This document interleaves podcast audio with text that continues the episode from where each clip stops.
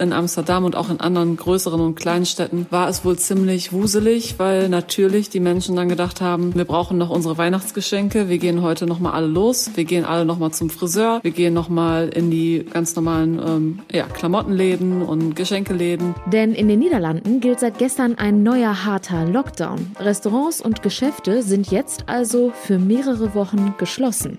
Was das jetzt für uns in NRW bedeuten könnte, darüber sprechen wir gleich im Podcast. Rheinische Post Aufwacher. News aus NRW und dem Rest der Welt. Mit Julia Marchese. Heute ist Montag, der 20. Dezember. Schön, dass ihr zuhört. Geschlossene Geschäfte, Gastronomien, Schulen und Friseure. Seit gestern gilt in den Niederlanden ein harter Lockdown. Für Ministerpräsident Mark Rutte sei dieser Lockdown ein notwendiger Schritt, um Schlimmeres zu verhindern. Grund dafür die neue, sich schnell ausbreitende Omikron-Variante. Aber was bedeutet so ein Lockdown kurz vor Weihnachten in unserem Nachbarland? Denn die Weihnachtszeit ist bekanntlich ja auch die Shoppingzeit. Darüber spreche ich jetzt mit Julia Radke aus dem Politikressort. Herzlich willkommen im Aufwacher. Hallo. Ich weiß es noch genau. Es war letzten Samstag, da sah ich auf meinem Handy die Push-Nachricht, dass noch an diesem Wochenende der harte Lockdown in den Niederlanden kommt. Also wirklich relativ kurzfristig. Wie haben die Menschen vor Ort denn auf diese Nachricht reagiert und wie war die Stimmung? Ja, also erstmal kann ich sagen, ich hatte die Push-Nachrichten natürlich auch auf dem Handy und äh, lustigerweise war ich gerade auf dem Weihnachtsmarkt in Essen. Der ist traditionell super beliebt bei Niederländern in der Weihnachtszeit.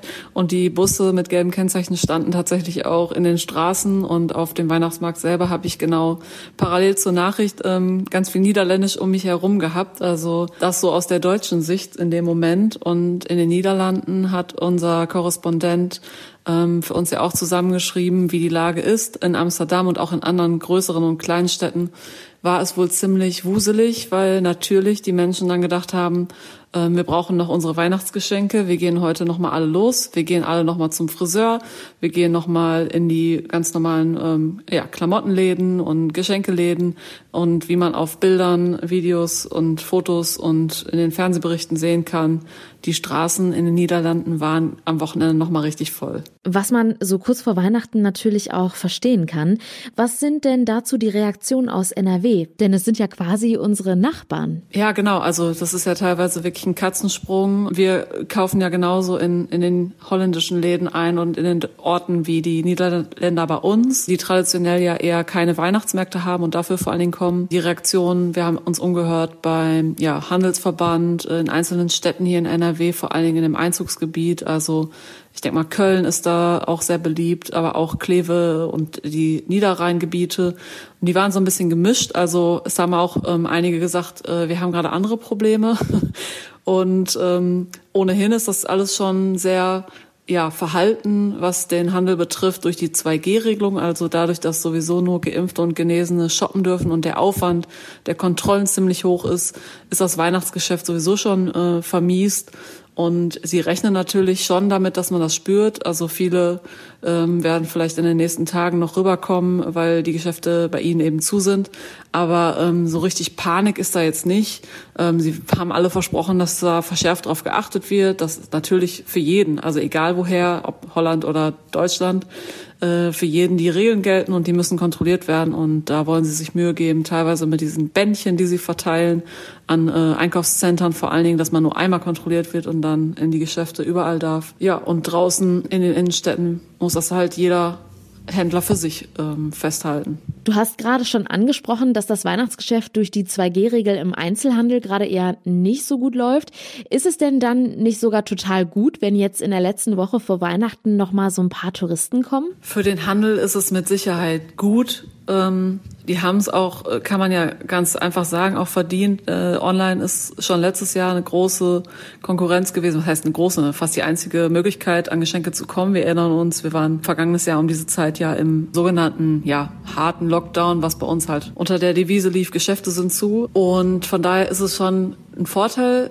Das Problem ist, äh, dass ja mit dem Handel an sich das nicht getan ist meistens. Also wie ich am Anfang beschrieben habe, die Menschen ähm, gehen ja nicht nur shoppen, sondern sie gehen dann auch was trinken. Da wird die Stimmung ein bisschen ausgelassener. Es wurde gesungen auf dem Weihnachtsmarkt und da wurden die Abstände auch nicht immer eingehalten. Dann reisen die Leute ja auch in Bussen an und auch mit der Bahn und nicht immer im eigenen Auto. Also wenn wir uns jetzt mit Omikron beschäftigen, dann hat es das Virus, was sich ja eh schon noch mal viel schneller verbreitet als Delta, hat es halt dadurch noch viel leichter. Also das ist halt ähm, die Kehrseite der Medaille. Mit Blick auf die Omikron-Variante und dem eventuell noch zunehmenden Tourismus aus den Niederlanden, könnte uns auch ein harter Lockdown hier in Deutschland bevorstehen? Also das ist sehr unwahrscheinlich. Ähm, von ganz oben von Karl Lauterbach als Bundesgesundheitsminister wurde das am Sonntagabend schon abgeräumt.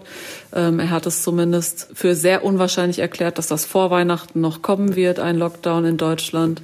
Ähm, für NRW gilt im Prinzip das Gleiche. Also Ministerpräsident Wüst hat sich am Abend nochmal quasi ausgesprochen, dass er sich zeitnah mit Bund und Ländern abstimmen will. Also er ist ja der Vorsitzende der Ministerpräsidentenkonferenz und sie wollen sich da jetzt vor Weihnachten in irgendeiner Form, es muss jetzt keine Ministerpräsidentenkonferenz sein, das wird nicht das ganz große Format sein, aber sie wollen sich noch mal einigen, wie jetzt man auf die Omikron-Variante reagieren kann. Und es gab am Abend ja auch noch eine Empfehlung des Expertenrats, der die Bundesregierung berät und die haben sich ähm, ja, für Kontaktbeschränkungen ausgesprochen. Also es wird keinen generellen Lockdown geben, keine Schließungen von Bereichen, aber wahrscheinlich wird es so auf die Kontakte gehen und ähm, dass jetzt vor Weihnachten nochmal appelliert wird, bitte reduziert nochmal die Kontakte, trefft euch nicht mit der gesamten Familie, vielleicht im kleinen Kreis nochmal dieses Jahr und so weiter. Also das ist wahrscheinlicher als ein Lockdown. Wir halten euch hier im Podcast natürlich über die aktuellen Entwicklungen auf dem Laufenden. Außerdem bekommt ihr jederzeit die neuesten Updates auf RP Online. Der Lockdown in den Niederlanden ist jetzt vorerst bis zum 14. Januar geplant. Vielen Dank, Julia Radke, für die Infos. Ja, gerne. Die Hochwasserkatastrophe hat uns gezeigt, wir müssen unsere Städte besser schützen und die Menschen besser warnen. Und einige Dinge sind da schon in der Mache. Das sogenannte Cell Broadcasting kommt zum Beispiel, damit Menschen in einem betroffenen Gebiet Warnmeldungen direkt auf ihr Handy bekommen. Es gibt aber offenbar auch Folgen des Hochwassers, die bisher nicht in den Blick genommen wurden. Und zwar rechnen Experten mit mehr Tagesbrüchen. Warum das weiß Kirsten Bialdiga, Chefkorrespondentin Referentin für Landespolitik der Rheinischen Post. Hi. Hallo. Der Hinweis auf mehr Tagesbrüche kommt von der Bezirksregierung Arnsberg. Wie kommen Sie da drauf? Ja, das ist äh, also erstmal die Bezirksregierung Arnsberg ist die Aufsichtsbehörde für den Bergbau dort in der Region Arnsberg. Da fällt äh, das ganze Ruhrgebiet in diese in diesen Regierungsbezirk und daher sind das quasi die Experten für zumindest den Untertagebau im Land. Und der Experte Andreas Welz, das ist der Abteilungsleiter für Bergbau und Energie, der wurde am Freitag in den Landtag eingeladen und hat referiert zu dem Thema. Der muss alljährlich einen Bericht abliefern zum Stand des Bergbaus, wie viele ähm, Schächte inzwischen verschüttet sind. Äh, wir wissen ja alle, dass der Kohlebergbau, der Steinkohlebergbau schon 2018 komplett eingestellt wurde, aber das heißt ja nicht, dass dort nicht mehr gearbeitet wird. Es wird noch einige Jahre dauern, bis die ganzen Schächte verfüllt sind und so weiter. Also darüber berichtet er regelmäßig. Und jetzt hatte er eben auch ein neues Thema und das war die Flutkatastrophe. Was lässt ihn jetzt darauf schließen, dass die Tagesbrüche zunehmen könnten? Ja, ähm, wenn man genau drüber, drüber nachdenkt, ist es naheliegend, aber offenbar hat äh, bisher äh, haben nicht viele darüber nachgedacht, es ist ja so, ähm, wenn das Wasser steigt, dann sucht es sich seinen Weg und bahnt sich den eben auch durch Schächte oder Gruben. Und das kann dann dazu führen, dass dort Erdreich unterspült wird. Und die Gefahr von Tagesbrüchen ist ja im gesamten Ruhrgebiet sowieso recht groß und wird dann durch Wasser und Hochwasser noch zusätzlich verschärft. Jetzt kann ich gar nicht aus dem Stand sagen, wo sich überall Schächte und Gruben bei uns in NRW befinden. Dass es die gibt, ist ja klar. Was muss denn jetzt passieren? Müsste das Land jetzt nicht genau abgleichen, wo diese Schächte und die vom Hochwasser betroffenen Gebiete sind? Ja, in, in einer idealen Welt wäre das wohl so. Also ich glaube, man kann sich äh, den Untergrund von Nordrhein-Westfalen, vor allem im Ruhrgebiet, so vorstellen wie einen löchrigen Käse. Also da ist kaum eine Region, in der es eben keinen Untertagebergbau irgendwann mal gegeben hat in der Industriegeschichte. Und daher hat äh, Herr Welz, äh, ich äh, sage nochmal zur Erinnerung, der, der Abteilungsleiter der Bezirksregierung in der Bezirksregierung Arnsberg, hat dann gesagt, das sei eine Generationenaufgabe. Es gebe zwar über 100 Kartografien, die das Bergbaugeschehen abbilden im Ruhrgebiet, also auf denen genau eingezeichnet ist, wo die Schächte sind, wo die Zechen waren und so weiter. Aber wo besonderes Gefährdungspotenzial liegt, das sei nochmal eine ganz andere Hausnummer. Und das könne man eben auch mit Blick auf Hochwasser äh, zurzeit nicht beantworten. Das heißt, was machen wir jetzt mit dieser Info? Ja, das, äh, ich denke mal, das wird schon so sein, dass man das Augenmerk darauf richtet. Das ist eine sehr gute Frage. Und ähm, die Behörden sind ja auch daran, äh, das auszuwerten. Es gibt einige Teilregionen, in denen das schon passiert ist. Da weiß man ein bisschen mehr, wo die Gefahren liegen könnten. Aber die Sache ist die, dass jetzt natürlich bei den Planungen beim Wiederaufbau und bei den Planungen für den Katastrophenschutz in Zukunft auf jeden Fall das mit einbezogen werden muss. Und wenn es da Szenarien gibt, mit denen ja ein Katastrophenschutz immer arbeitet, dann darf eben das Thema Bergbau nicht unbeachtet bleiben. Jetzt wurde vor kurzem ein Untersuchungsausschuss zur Flutkatastrophe eingerichtet und vor unserem Gespräch habe ich mir auf der Website des Landtags mal die Termine für den Ausschuss angeschaut. Da sind bis Ende März mehrere Termine eingetragen. Der letzte war am Freitag, der nächste ist am Mittwoch. Wo steht denn da aktuell die politische Aufarbeitung? Ja, also Ziel ist es, bis zu den Landtagswahlen im Mai zu einem Abschlussbericht zu kommen. Natürlich auch, um etwaige Versäumnisse der Landesregierung bis dahin aufzudecken. Das ist das Ziel der Opposition.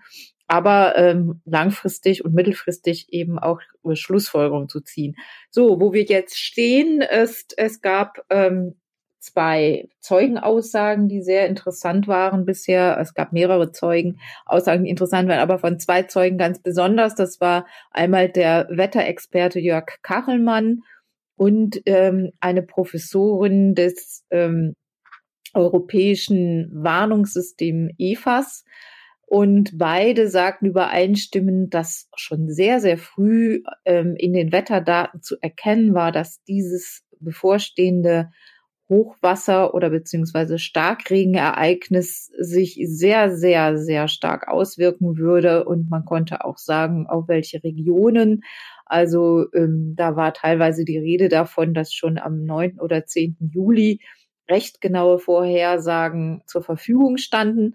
Und die große Frage, die jetzt noch zu beantworten ist, ist die, warum denn diese Warnungen nicht die Verantwortlichen erreicht haben, was ja offenbar nicht geschehen ist oder vielleicht haben sie sie auch nicht richtig lesen können. Auf jeden Fall ist die These der Opposition, es hätten möglicherweise Menschenleben gerettet werden können, wenn denn rechtzeitig gewarnt und evakuiert worden wäre. Wie geht es dann jetzt für den Untersuchungsausschuss weiter? Ja, im, am Mittwoch kommen noch mal zwei interessante Zeugen. Einmal der jetzt, jetzt neue Ministerpräsident Hendrik Wüst und der Chef der Staatskanzlei, der auch im Juli schon im Amt war, Nathanael Liminski. Die beiden sollen etwas dazu sagen, ähm, wie die Behörden auf die Warnung reagiert haben, was da in der Staatskanzlei ankam, wie es weitergegeben wurde, nun war Hendrik Wüst zu der Zeit noch Verkehrsminister und Armin Laschet war noch Ministerpräsident. Also da wird man sehen, was dann dabei herauskommen kann. Die Infos hatte Kirsten Bialdiga, Chefkorrespondentin für Landespolitik. Vielen Dank. Danke, gerne. Die aktuellen Nachrichten aus der Landeshauptstadt bekommt ihr jetzt wie immer von den Kolleginnen und Kollegen von Antenne Düsseldorf. Hallo. Das ist korrekt. Guten Morgen zusammen.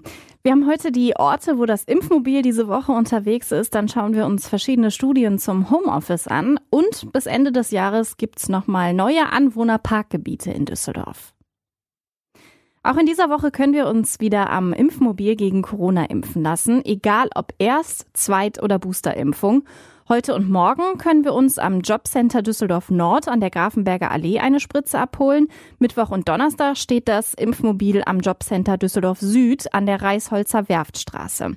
Wer sich impfen lassen möchte, kann ohne Termin immer zwischen 10 und 17.30 Uhr hingehen. Verimpft werden alle aktuell zugelassenen Impfstoffe. Außerdem gibt es auch weiterhin die Möglichkeit, sich an der Impfstelle an der Heinrich-Heine-Allee und im Impfzentrum 2.0 am Hauptbahnhof impfen zu lassen. Alle Infos zu den Impfangeboten in unserer Stadt stehen auch nochmal auf unserer Homepage antennedüsseldorf.de und in unserer App. Viele ArbeitnehmerInnen können sich Arbeit aus dem Homeoffice auch nach der Corona-Pandemie gut vorstellen. Zu diesem Ergebnis haben mehrere Befragungen geführt. Die meiste Zustimmung bekommen Arbeitsmodelle, bei denen sich Bürotage und Tage mit mobilem Arbeiten abwechseln.